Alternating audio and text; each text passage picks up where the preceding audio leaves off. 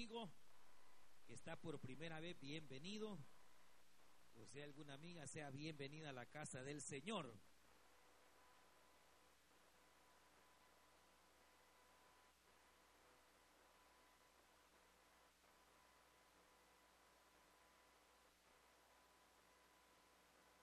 Y vamos a leer la primera carta del apóstol Pablo a los Corintios. Y hoy iniciamos el estudio del capítulo número 12. Ahí nos quedamos.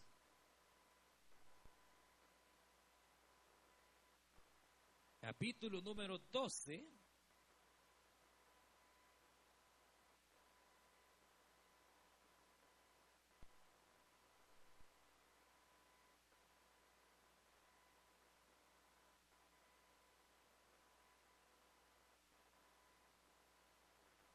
Y la palabra del Señor la leemos en esta hermosa tarde, noche, versículo 1. Y dice la palabra del Señor de la manera siguiente, no quiero hermanos, capítulo 12, verso 1, que ignoréis acerca de los dones espirituales. Sabéis que cuando erais gentiles se os extraviaba llevándoos como se os lleva a los ídolos mudos. Por tanto os hago saber que nadie que hable por el Espíritu de Dios llama anatema a Jesús. Y nadie puede llamar a Jesús Señor sino por el Espíritu Santo. Amén. Vamos a dejar en la lectura y vamos a orar. Cierre sus ojos y vamos a pedir al Señor que nos hable en esta hermosa noche. Digámosle, buen Dios y Padre nuestro, en esta noche te damos gracias porque tú nos permites poder llegar hasta este lugar, hasta tu casa, Señor, para poder recibir tu palabra. Padre, queremos rogarte que en tu misericordia, en tu gracia puedas una vez más, Señor, concedernos el ser alimentados Abre nuestro entendimiento, nuestro corazón, nuestra vida, Señor, para recibir tu palabra. Todo estorbo en nuestra mente, Señor, lo echamos fuera en el nombre de Jesús de Nazaret. Y queremos pedirte que a través, Señor, de tu enseñanza, podamos recordar y podamos al mismo tiempo, Señor, ser edificados. También, Señor, queremos poner cada petición de aquellos que Señor, eh, han enviado sus peticiones hasta este púlpito. Que tú puedas traer, Señor, salud al enfermo. De manera muy especial por la vida de nuestra hermana Corina Flores, Señor, allá en ese hospital donde está, Señor. Queremos rogarte que tú traigas sanidad sobre su vida. En el nombre de Jesús de Nazaret, Señor. Padre, sana a tu hija, levántala, oh Dios. En el nombre de Jesús de Nazaret. Padre amado, ponemos, Señor, cada vida en tus manos. Y de los que estamos en este lugar, háblanos en esta hora. En el nombre de Jesús de Nazaret. Gracias Cristo, gracias Espíritu Santo.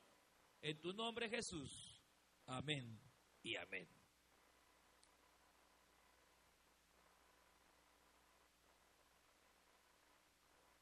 Esta, esta noche eh, iniciamos prácticamente eh, una serie de, de, enseñanzas que el apóstol Pablo dio a la iglesia de los Corintios y que obviamente no solo para ellos, sino para todas las iglesias del Señor, conforme precisamente eh, al orden que el culto que se hace al Señor debe de tener pero al mismo tiempo, eh, el, procurar entender eh, la sobrenaturalidad que el Evangelio tiene y que precisamente es lo que hace eh, la diferencia entre cualquier religión y, el Evangelio mismo, ya que el Evangelio, usted sabe, está sentado en la persona de Cristo, pero es respaldado por la obra sobrenatural del Espíritu Santo.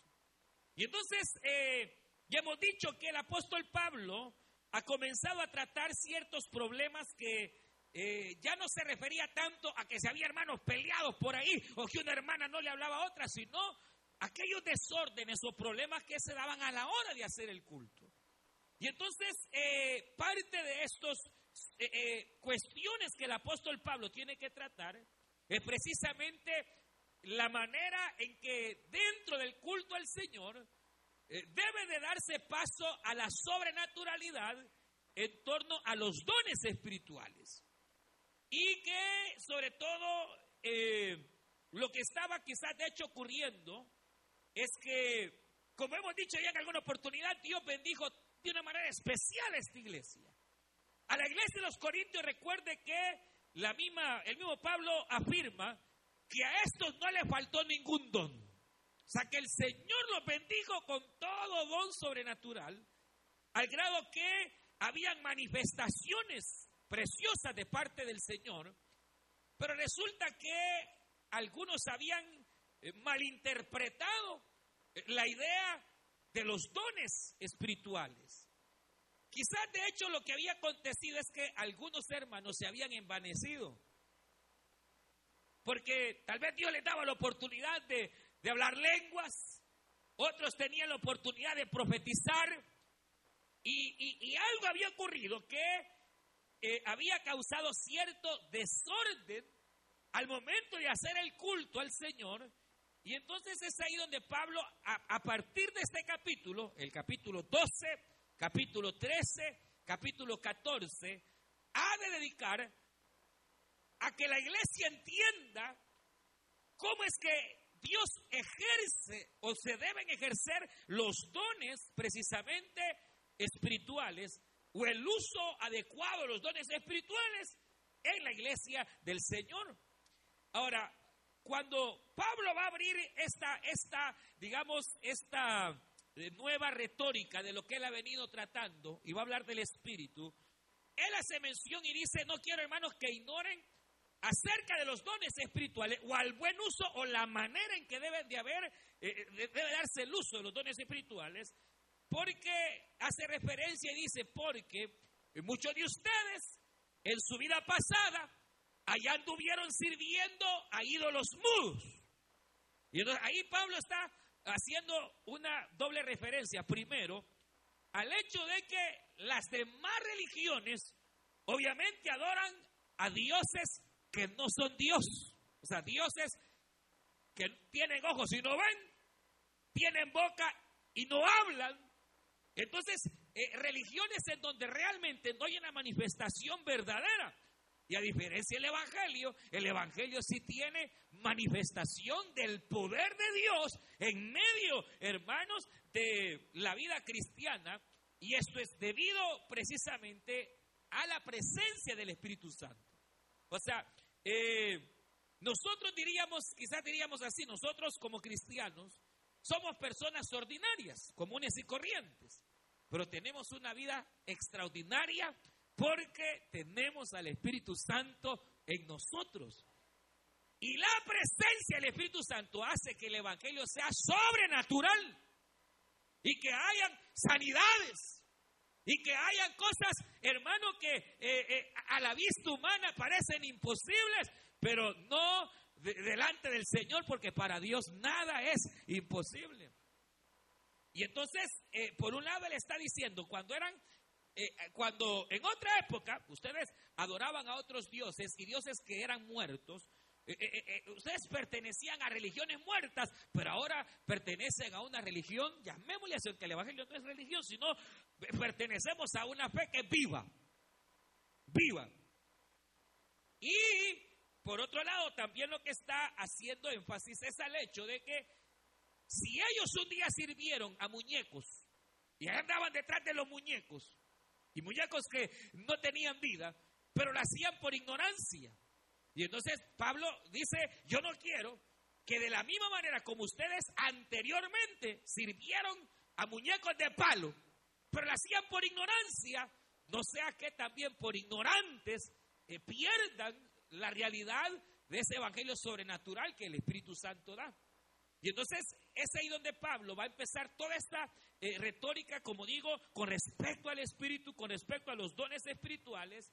Y precisamente comienza el apóstol Pablo con una de las más grandes verdades que todo cristiano debe de saber. Y es que, dice Pablo, mire, e, en este versículo dice, por tanto os hago saber, verso 3, que nadie que hable por el Espíritu de Dios llama anatema a Jesús. Y nadie puede llamar a Jesús Señor si no es por obra del Espíritu Santo. Entonces, ¿qué es lo que Pablo quiere establecer? Primero es, hermanos, recordemos que hay Espíritu Santo. Recordemos que servimos a un Dios que es trino. A un Dios que, hermano, es uno en esencia, pero que subsiste en tres personas diferenciables. Que el Padre es Dios, que el Hijo, Jesucristo, es Dios, pero que también el Espíritu Santo es Dios. Y estas tres divinas personas conforman al único y Dios verdadero. Y de hecho que la Trinidad, hermanos, es, un misterio, ¿verdad? Porque uno eh, en su mente, en su razón, obviamente eh, no le es fácil contemplar o, le cuesta contemplar esa realidad, pero, pero nosotros debemos de creer a lo que la Escritura nos enseña y la Escritura nos enseña que Dios es uno en esencia y que este Dios único en su esencia subsiste en las tres divinas personas. Eh, eh, eh, Dios Padre, Dios Hijo y Espíritu Santo, y que las tres divinas personas poseen los mismos atributos, poseen el mismo poder, poseen la misma gloria y deberían de poseer la misma honra.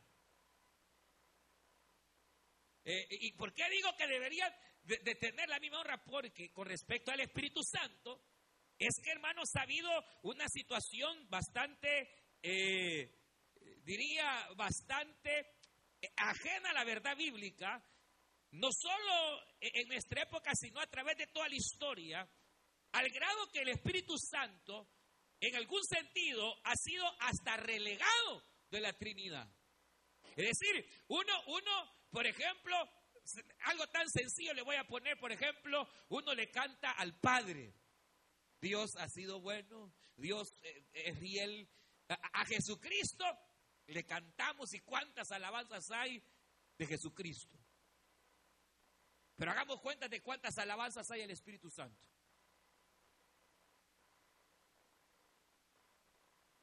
Oramos al Padre, oramos al, Hijo y, y cuando oramos al Espíritu Santo.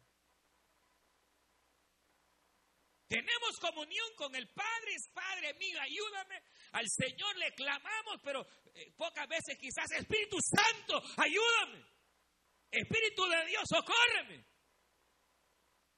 Ha habido, ha habido, eh, eh, ha habido una, una, algo, una discrepancia, ha habido algo ahí, hermano, que ha ocurrido en la iglesia de Cristo a través de la historia eh, en donde el Espíritu Santo, hermanos, ha sido en alguna manera como relegado, como que si el Espíritu Santo no fuera Dios, como que si el Espíritu Santo no fuera la tercera persona de la Trinidad Divina.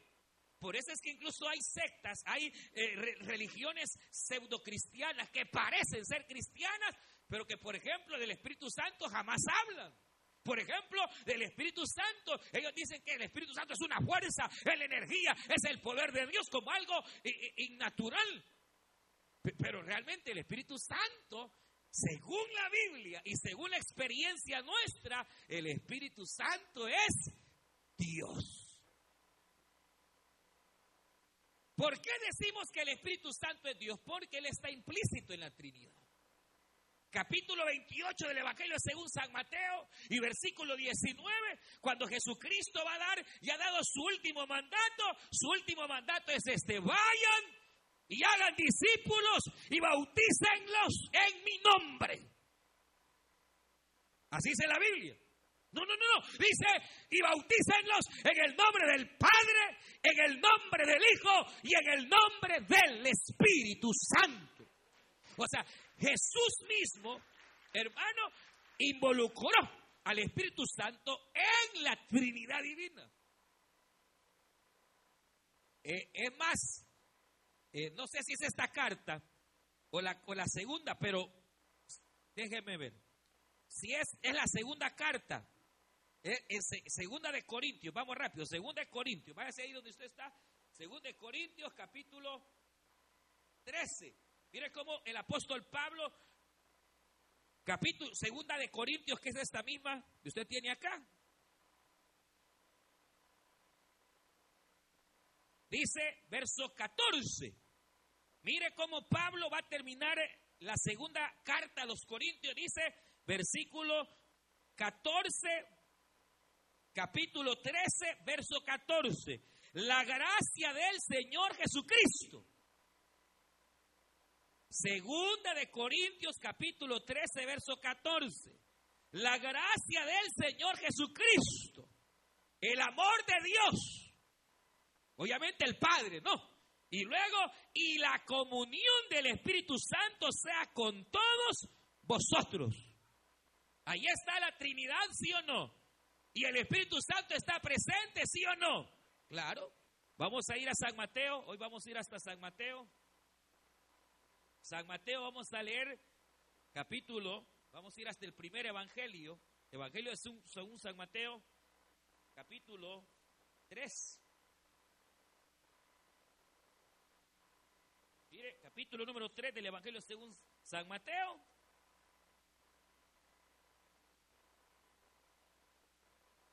Verso 16. Capítulo 3, verso 16. ¿Lo tenemos?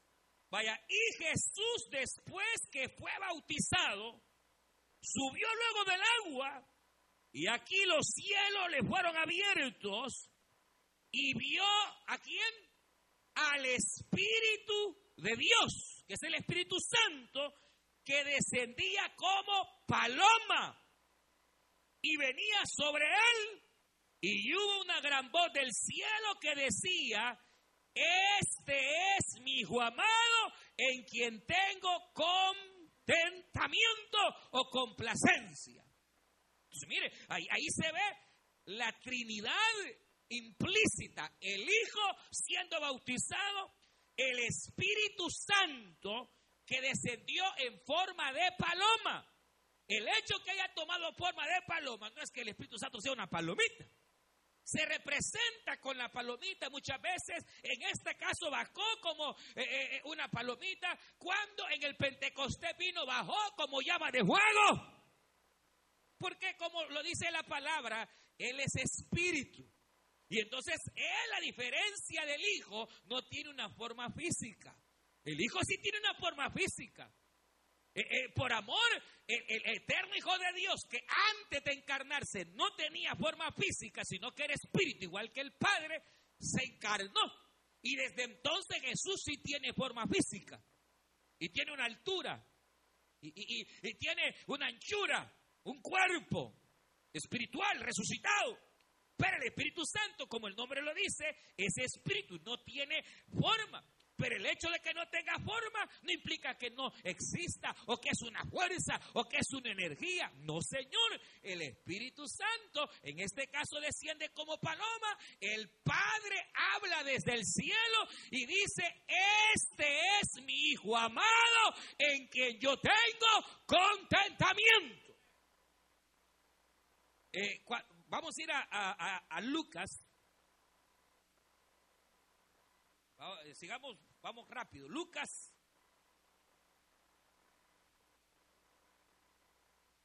Y vamos a ir eh, capítulo número 4. Capítulo 4.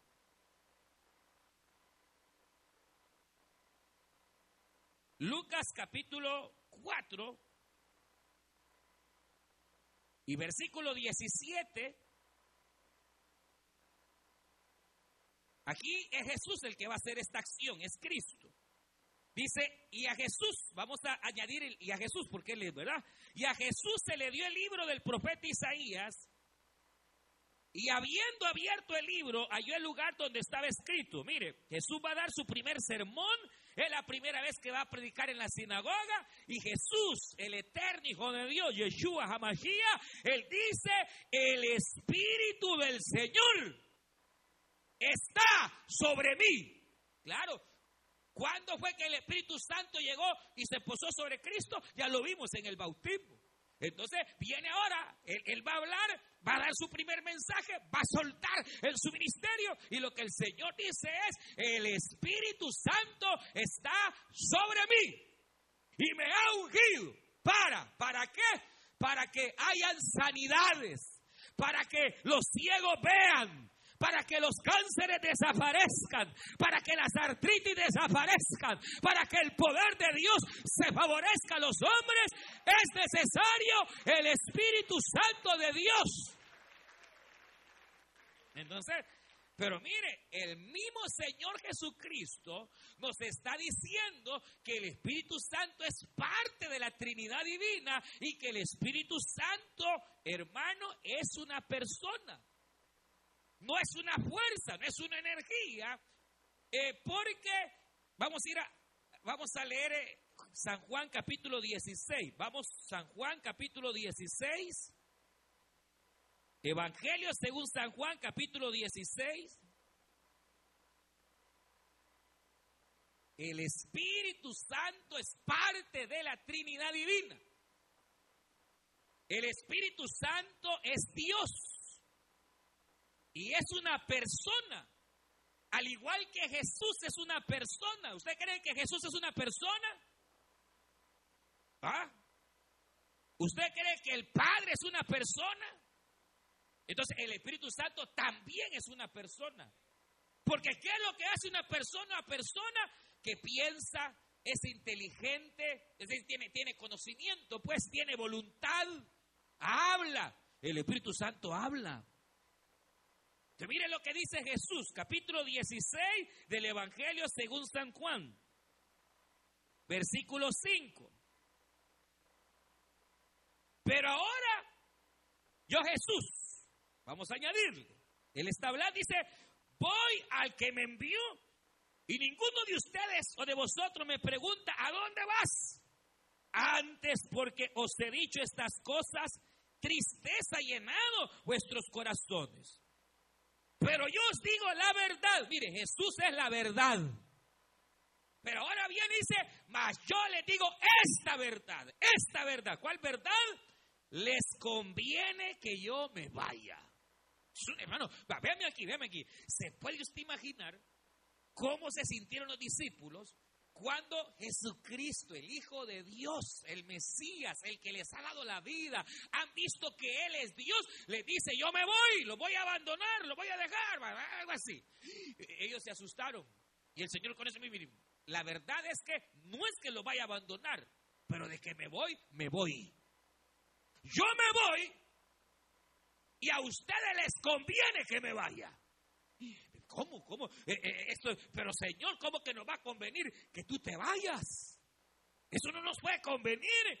Señor, tú no te puedes ir. ¿Cómo te vas a ir? ¿Qué vamos a hacer nosotros? Y entonces dice, mire, os conviene que yo me vaya. Porque si no me voy, el consolador. ¿Y quién es el consolador? El Espíritu Santo. La palabra en griego que aquí usted lo sabe, el, eh, eh, el, apóstol Juan ocupa, o que el Señor ocupó, es la palabra paraicleito, que significa otro igual a mí. Otro que es igual a mí. Y que también significa al lado de. En otras palabras, Jesús dice, yo me voy, pero viene otro igual a mí. Ahora, ¿Cuántos de los que estamos en este lugar creemos que Jesucristo es Dios? ¿Usted cree que Jesucristo es Dios? Entonces, así como usted cree que Jesucristo es Dios, también el Espíritu Santo es Dios. ¿Por qué lo está diciendo? Jesús dice, les conviene que yo me vaya, porque si no me voy, el consolador no vendría. Mas si me fuere, os lo enviaré. Y cuando Él venga, convencerá, fíjese, al mundo de pecado, de justicia y de juicio. Ya vamos a hablar más adelante de eso. De pecado por cuanto no creen en mí, de justicia por cuanto yo voy al Padre y no me veréis más, y de juicio por cuanto el príncipe de este mundo ya ha sido juzgado. Aún tengo muchas cosas que deciros, pero ahora no las podéis sobrellevar. Verso 13, versículo 13, todos al verso 13, dice, pero cuando venga el Espíritu, ya ve que el consolador es el Espíritu. Ya ve que el Paracletos, el igual a mí, que Jesús dijo, el que estará al lado de, es el mismo Espíritu. Mire, dice, pero cuando venga el Espíritu de verdad, Él os guiará. mire esta palabra, la palabra guiar. Cuando usted va manejando su carro, usted va guiando su carro, ¿sí o no? Pero, ¿verdad que usted decide a dónde va a llevar el carro? ¿Y por qué decide usted dónde va a llevar su carro? Porque usted tiene voluntad. Usted sabe si ir a la derecha o a la izquierda. Usted sabe si acelerar o parar. Usted entonces cuando dice aquí que él os guiará es porque el Espíritu Santo no es una fuerza, no es una energía que no sabe ni para dónde. No, no, no, no, no. El Espíritu Santo tiene voluntad. Es más, en este capítulo 12 de los Corintios vamos a ver cómo la Biblia dice que el Espíritu Santo reparte dones. ¿Qué reparte el Espíritu Santo? Y dice que da a cada quien como Él quiere. Mire, y este es un punto bien importante, porque volviendo al principio, ¿qué pasaba con los corintios? Dios los había bendecido. Había hermanitas que ponían las manos en los enfermos y los enfermos eran sanos. Aleluya. Ve acá, ve acá. Había, había, habían hermanos, oiga bien, que Dios los usaba en profecía de una manera tremenda. Habían hermanas y hermanos que recibían revelaciones de Dios. Pero lo que se les había olvidado que eso que tenían no era porque eran buena gente. No era porque se creían más. Eh, eran dones. ¿Y qué es un don? ¿Qué es un don? Un regalo. ¿Y quién de ese regalo? El Espíritu. ¿Y cómo lo hace? A quien el Espíritu quiere le da. Y le da lo que él quiere, a quien él desea. Y los dones, porque los dones no se ganan. No, no, no, no, no, cree que de repente usted que quizás hasta revelaciones tiene y, el Señor le revela cosas pasadas, eh, es porque es eh, el gran hombre de Dios, ¿no? no? Si lo tienes por pura misericordia. Y el problema es que ellos se habían engrandecido y se creían más que otros hermanos que no tenían nada. Y le decía, es que vos por carnal no tenés nada, le decía. Estaban arruinados. Pero volvamos entonces al punto de que el Espíritu Santo tiene voluntad. Y solo una persona puede tener voluntad, pues. Él decide a quién dar, él decide a quién no y por qué no. Él hace como él quiere según su buena voluntad. Aleluya. Pero dice que nos va a guiar a toda la verdad. Mire, porque y aquí viene un detalle importante. Dice, porque no hablará por su propia cuenta. Va, míreme acá. Esta es la razón por la cual el Espíritu Santo en muchas iglesias es ignorado. Esta es la razón por la cual el Espíritu Santo, hermano, en la historia muchas veces ha sido incluso relegado. Y se, ha referido al Espíritu Divino de Dios como una energía, como una fuerza, como creen los testigos de Jehová y otras religiones. ¿Por qué? Porque el Espíritu Santo, por voluntad propia, Él ha decidido no darse la gloria en nada. Él ha decidido por, por voluntad propia que su función aquí en la tierra es glorificar al eterno Hijo de Dios y que todo lo que él haga sea para exaltar al que vive y reina. En otras palabras, el Padre habla de sí mismo en todo el Antiguo Testamento. Yo soy Jehová y como yo no hay otro. Aleluya. Y aquí yo soy misericordioso y también soy fuego que consume. El Padre hablando. Todo el Antiguo Testamento, Dios el Padre habla de sí mismo, da testimonio de sí mismo, hizo pacto con Abraham de sí mismo. Jesucristo, Jesucristo dio testimonio de sí mismo, hermano. Él habló de sí mismo. Él dijo, yo soy la verdad, yo soy la vida. Eh, lo, lo, mismo fariseo le decía, ah, ¿y tú por qué das testimonio de ti mismo? Tu testimonio no es verdadero porque tiene que ser de parte de otro. Mire, yo doy testimonio de mí mismo porque yo soy la verdad. Pero además, no solo yo doy testimonio, también el Padre que me ha enviado da testimonio de que yo soy el Hijo, yo soy el camino y yo soy la verdad. Cuando la samaritana, aquella mujer, le dice, ay Señor, me parece que eres profeta. Porque le dice, eh, ve, llama a tu marido. Ah, no, Señor, si marido no tengo, si bien has dicho, porque estás en adulterio. Pero crean que el Señor eh, de buena manera le dijo, no, mira, con el que estás no es el tuyo. Con amor, exacto, porque con amor se corrige el pecado, hermano. Mire qué suave se la puso el Señor. Mire, si el Señor, el, pecador, así los trataba, ¿sabe a quién trataba duro el Señor? A los hipócritas. A los hipócritas. A esos sí los agarraban, hermano, pero hasta con azote. Porque el peor de todos los pecados es la hipocresía, Es fingir lo que no se es. Y le dice el Señor, mira, eh, eh, es cierto, mira, eh, ese con el que estás no es tuyo, hombre. Es tu marido. Y aquella mujer ahí se sintió desnuda delante del Señor. Ay, Señor, me parece que eres profeta. Me parece que eres el Mesías, porque los profetas nos han dicho que cuando venga el Mesías nos va a decir la verdad. Es que hermano, yo así soy y yo siempre digo la verdad. Está bien. La cosa es cómo dice la verdad. No está mal que usted sea una persona recta y que le guste decirle la verdad a la gente. La cosa es cómo se la dice. Se fueron. Pero mire, mire, mire el Señor, la, la, samaritana le dice, el Mesías ha dicho que cuando venga nos dirá la verdad. Y el Señor le dijo, mujer, con él hablas. En otras pero usted, en toda la Biblia, no va a encontrar un solo versículo donde diga, he aquí yo soy el Espíritu Santo de Dios y yo hablo por mí mismo. No. Y ese es el problema, en el sentido de que la iglesia, en, algún, en alguna manera, parece haber olvidado quién es realmente el Espíritu Santo, porque la función más importante del Espíritu Santo, Él tiene varias funciones, pero una de ellas es exaltar a Jesucristo.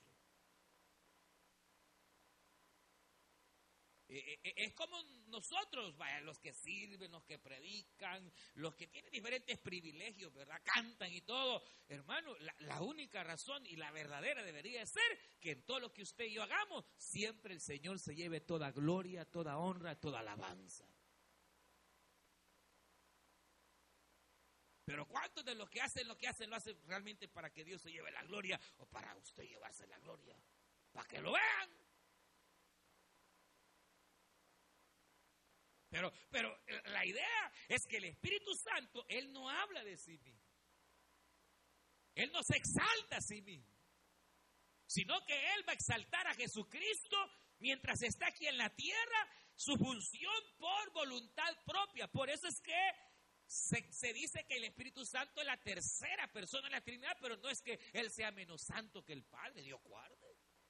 O Él sea menos santo que el Hijo. No, el, Espíritu Santo tiene la misma santidad, el mismo poder, la misma autoridad, la misma deidad que el Padre y que el Hijo. Por voluntad propia, así como el Hijo por voluntad propia se hizo menor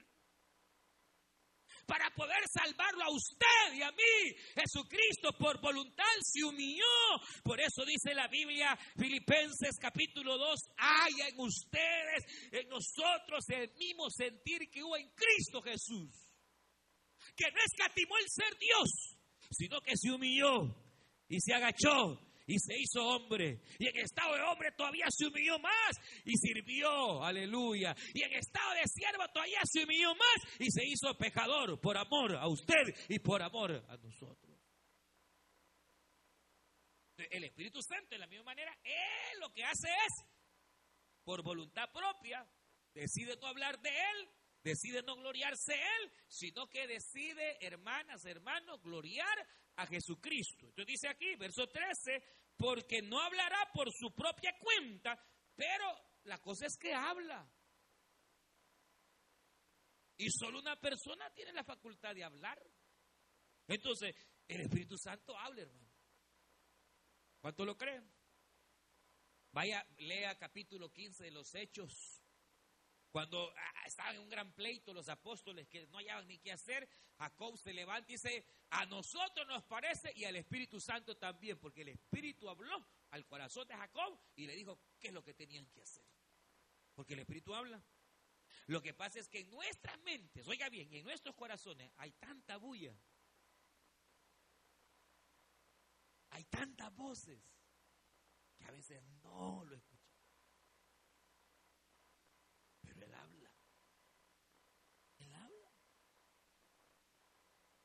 y guía. Y a veces le puede decir, no hija, no hagas esto. Y usted por andar con tanto problema, tanta cosa en la cabeza, ni lo oyó. O uno por andar tanto afanado, el afán, hermano, el afán a veces es demasiado, la mente se ocupa tanto, el corazón anda tan alborotado. Que el Espíritu habla. Nos pasa, hermano, como Elías, que quería que Dios le hablara y pensó que en el terremoto y nada. Pensó que en aquel viento fuerte y nada. Sino que la voz de Dios vino en un viento apacible. Pero Él habla. Váyase al capítulo 16. O le hace los capítulo 6 de los Hechos. Pablo quería ir a cierta ciudad y el Espíritu Santo le dijo, ahí no te metas. ¿Se imagina si nosotros aprendiéramos a oír más la voz del Espíritu, hermano?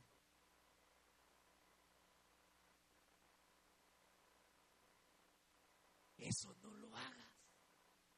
Con ese ni te metas.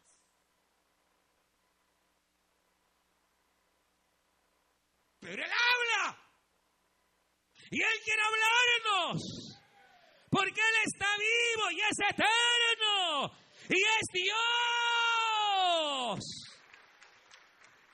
Y el hecho de que Él no hable de sí mismo no implica que tú no le puedas adorar. Hay que aprender a adorarle. Así como adoramos al Padre y al bendito Hijo, también iglesia aprendamos a alabar al Espíritu Santo de Dios, a decirle que le amamos, a decirle que hermano, hermano, le necesitamos. Un día estaban así en una iglesia eh, eh, y de repente el Espíritu vino y dijo a Pablo y a Bernabé, los quiero para la obra del ministerio. ¿Se le habla? Él puede hablar al corazón de manera audible, puede hablar a través de una impresión, puede hablarnos a través de una profecía, pero Él habla. Entonces, él tiene voluntad. Y además que Él se expresa, habla, por lo tanto es una persona, la tercera persona de la Trinidad Divina. Dice, sino que hablará todo lo que oyere y os lo hará saber. Dice, y mire, qué interesante, porque el Espíritu Santo dice que nos hará saber lo que viene. Hay gente que, que viene el nuevo año, allá anda, mire, gente, no, no aquí, ¿verdad? Sino gente pagana, gente inconversa, que hasta ponen huevos de no sé qué y hacen unas sus cosas para ver qué le va a traer el año. Y ahí andan hablando la Walter Mercado. mire, hermano, nosotros necesitamos de esa basura. Tenemos al Espíritu Santo, aleluya, que sí nos puede guiar y que nos guía hacia toda verdad. Y a su nombre. Mire qué tremendo Él nos guía hacia toda verdad. Nos dice lo que puede venir. Dice, y Él me glorificará porque tomará de lo mío y os lo hará saber. Por eso un día Cristo dijo, cuando prediquen la palabra, no tengan temor, porque aquí el Espíritu Santo recordará mis palabras. Él hablará de mí. Él lo recordará lo mío y os lo hará saber. Y todo lo que tiene el Padre es mío. Por eso dije que tomará de lo mío y lo hará saber. En otras palabras, Cristo dice, todo lo que tiene el Padre es mío. Y todo lo que yo tengo, ¿de quién es? Del Espíritu. Y todo lo que el Espíritu tiene, ¿ah? Todo lo que es del Padre ha, sido dado al Hijo. Y lo que el Hijo tiene, se lo da al Espíritu. Y el Espíritu a quién se lo da, a quién se lo da, a quién se lo da, nos lo da a aquellos que hemos creído en el nombre, que sobre todo nombre. Mire qué tremendo, diga gloria a Dios. Todavía un poco y no me veréis y de nuevo un poco y me veréis porque yo voy al Padre. Pero cuando yo me vaya, entonces Él volverá y vendrá. ¿Y cuándo es que vino el Espíritu Santo? En Hechos capítulo 2, a las 9 de la mañana. Aleluya, porque el 9 es el número del Espíritu y el Espíritu pudo haber venido a las 7, a las 8, pero vino a las 9 de la mañana para que veamos que el 9 es el número del Espíritu. Y hoy que estamos, estamos entrando al 2019, este es año de plenitud y año del Espíritu. El Espíritu Santo se va a derramar de manera especial sobre nuestra vida. A las nueve de la mañana vino el Espíritu Santo y la Biblia dice que hablaban lenguas y que los apóstoles hermanos profetizaban, pero la cuestión es que Él vino. Pero, pero, pero, ¿y acaso no había venido ya?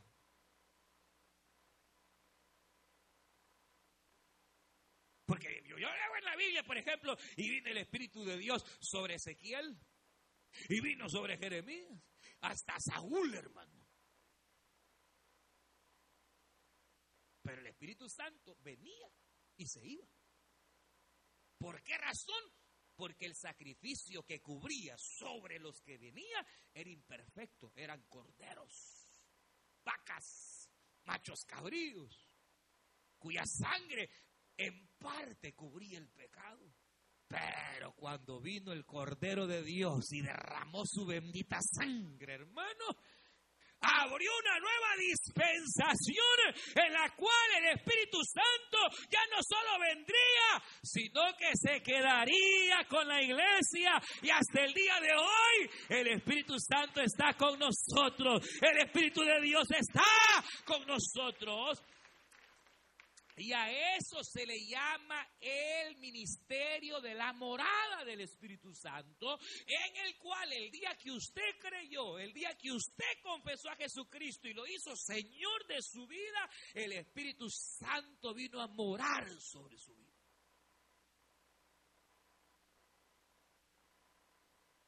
Vea pues, esto quiere decir que así como el Espíritu Santo, oiga bien, él es el que ha de, hermano, glorificar a Cristo en cuanto a la salvación. Nadie puede creer si no es por obra del Espíritu Santo. Vamos a San Juan capítulo 3. San Juan 3, ¿se acuerdan?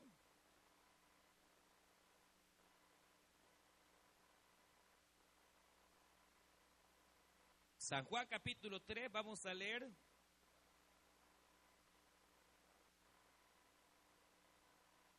Verso 5.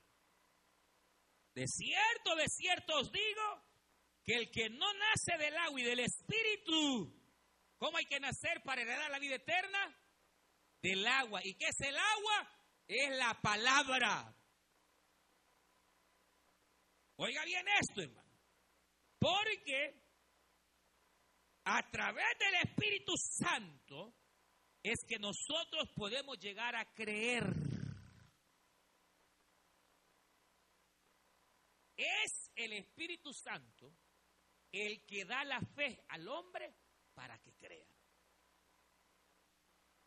¿Oyendo?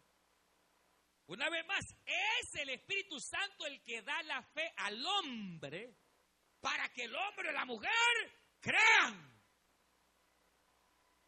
Porque no nacemos con la fe que salva. La fe que salva no está en nuestra vida. Por eso Pablo dice en la escritura que hoy leíamos, nadie puede llamar a Jesús Señor y Salvador si no es por el Espíritu Santo. Incrédulos éramos. ¿Y qué es lo que hizo que creyéramos?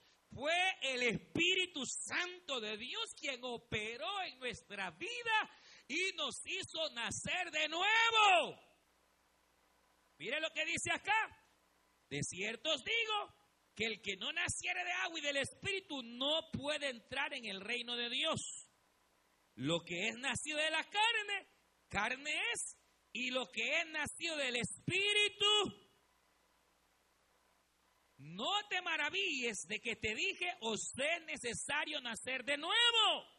El viento sopla de donde quiere y oye su sonido, mas ni sabe de dónde viene ni a dónde va. Así es todo aquel que es nacido del Espíritu. Entonces, para heredar la vida eterna, hay que nacer del Espíritu Santo. Vea qué tremendo. Respondiendo Nicodemo le dijo, ¿cómo puede ser esto? Respondió Jesús y le dijo, ¿eres tu maestro de Israel y no lo sabes? De cierto, de cierto digo que lo que sabemos hablamos y lo que hemos visto testificamos y no recibí nuestro testimonio. Si os he dicho cosas terrenales y no creéis, ¿cómo creeréis si os dijere las celestiales? Nadie subió al cielo sino el que descendió del cielo, el Hijo del Hombre que está en el cielo. Y como Moisés levantó la serpiente en el desierto, así es necesario que el Hijo del Hombre sea levantado para que todo aquel que en él cree no se pierda, mas tenga la vida eterna. Porque de tal manera amó Dios al mundo que ha dado a su Hijo unigénito para que todo aquel que en él cree no se pierda, mas tenga porque no envió Dios a su Hijo al mundo para condenar al mundo, sino para que el mundo sea salvo por él. El que en él cree no es condenado, pero el que no cree ya ha sido condenado porque no ha creído en el nombre del unigénito Hijo de Dios. Y esta es la condenación que la luz vino al mundo y los hombres amaron más las tinieblas que la luz porque sus obras eran malas. Porque todo aquel que hace lo malo aborrece la luz y no viene a luz para que sus obras no sean reprendidas. Pero ¿qué está hablando el Señor? Está hablando que para ser salvo es necesario el sacrificio, es necesaria la sangre, porque solo la sangre limpia de todo pecado y solo la sangre puede librar de la condenación. Pero ahí está la cruz y ahí está la sangre. Y si el Espíritu Santo no le agarra su cabeza y le abre los ojos para que vea esa sangre y crea, aunque la cruz esté y la sangre, usted no puede ser salvo.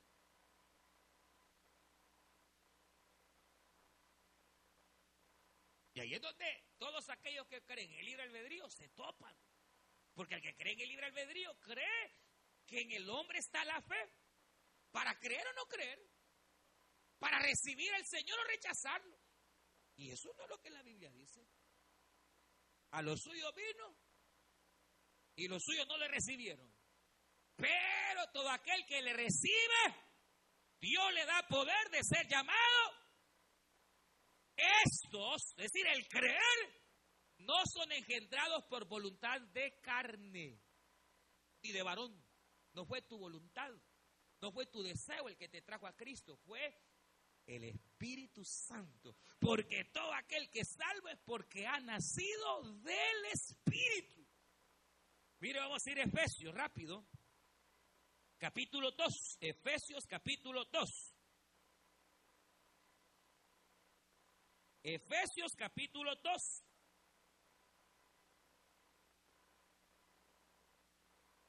Verso 8 y 9.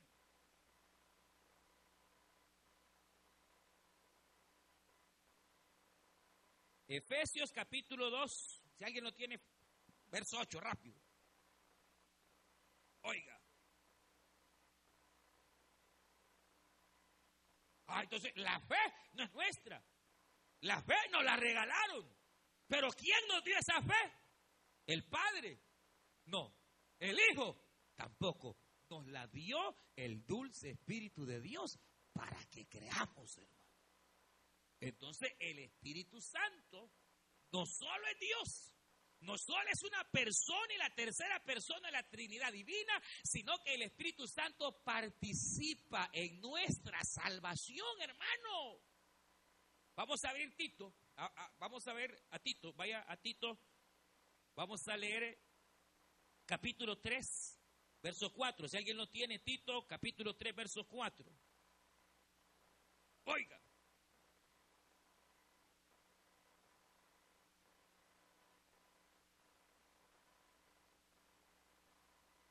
Capítulo 3, verso 4.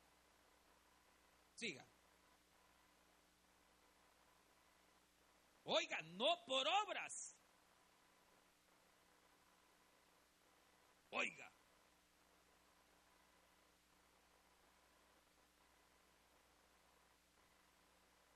Ajá, quiere decir que el que a usted le hizo nueva criatura el que le regeneró su mente, el que le hizo cambiar de parecer, fue el Espíritu Santo de Dios, quien, hermanos, trajo la sangre y trajo la palabra y trajo la cruz y nos la hizo realidad. Y así creímos.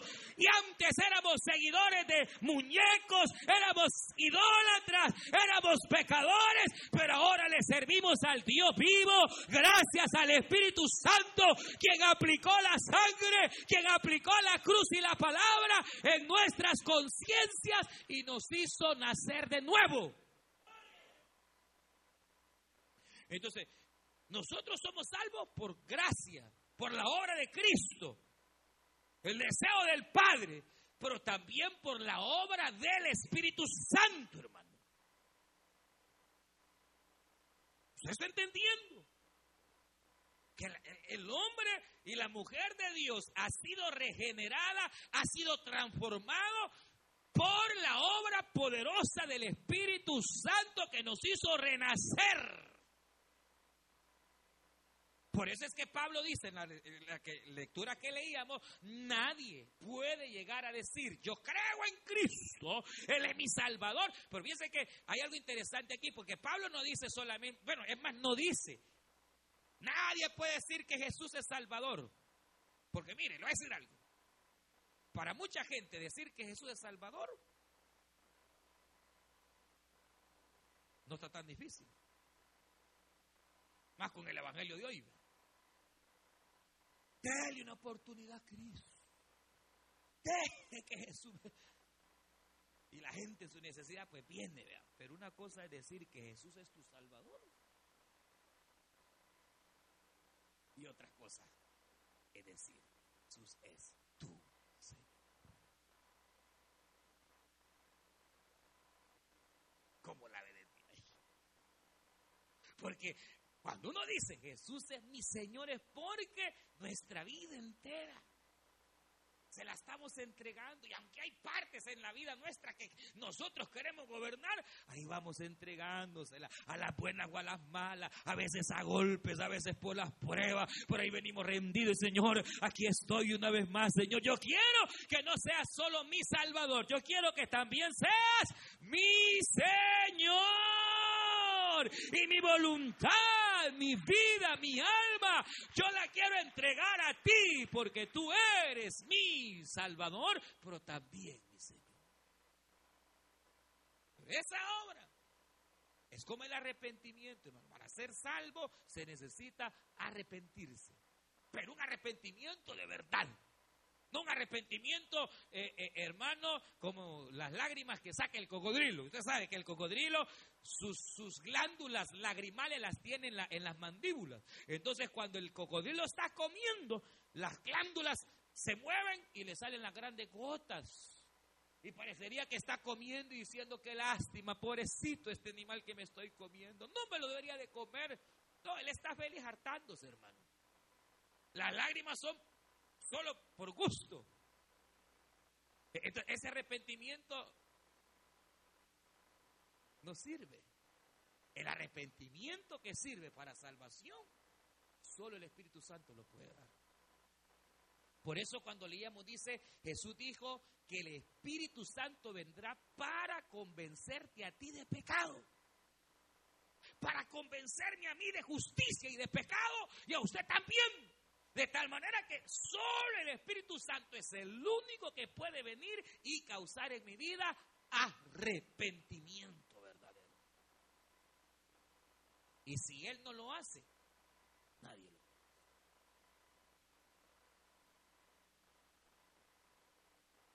Porque es que a veces hay hermanos que ahí andan, hermano, y hacen y, y andan tranquilos y que o andan alejados del Espíritu Santo. Habría que ver si han nacido de nuevo.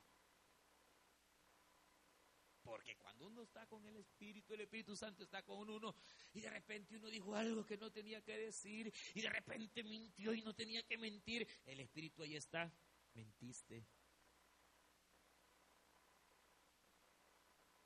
Le gritaste al marido. Te lo acabaste. No le debiste hablar así a tu hijo. Y, está, y no lo deje en paz a uno. Hasta decir, sí, Señor, perdóname, Señor. Yo, y, y, lo redarguye. Y como fue un verdadero arrepentimiento, no se quedó ahí. Va y habla con la hija. Mira, perdóname. Va donde el marido y dice, perdóneme, mi amor. Mire, que yo la verdad es que, así como son ustedes, aleluya.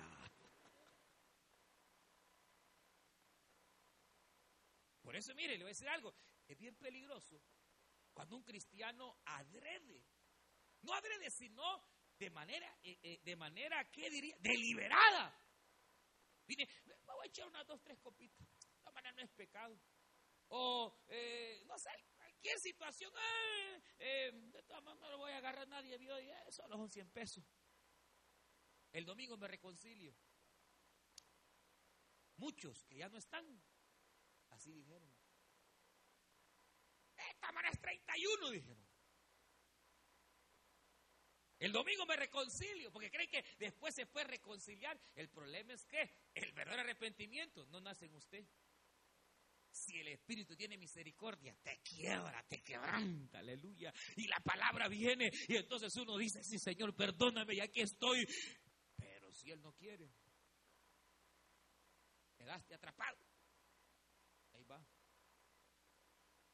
El pecado come, arruina, mata. Porque la paga del pecado es muerte.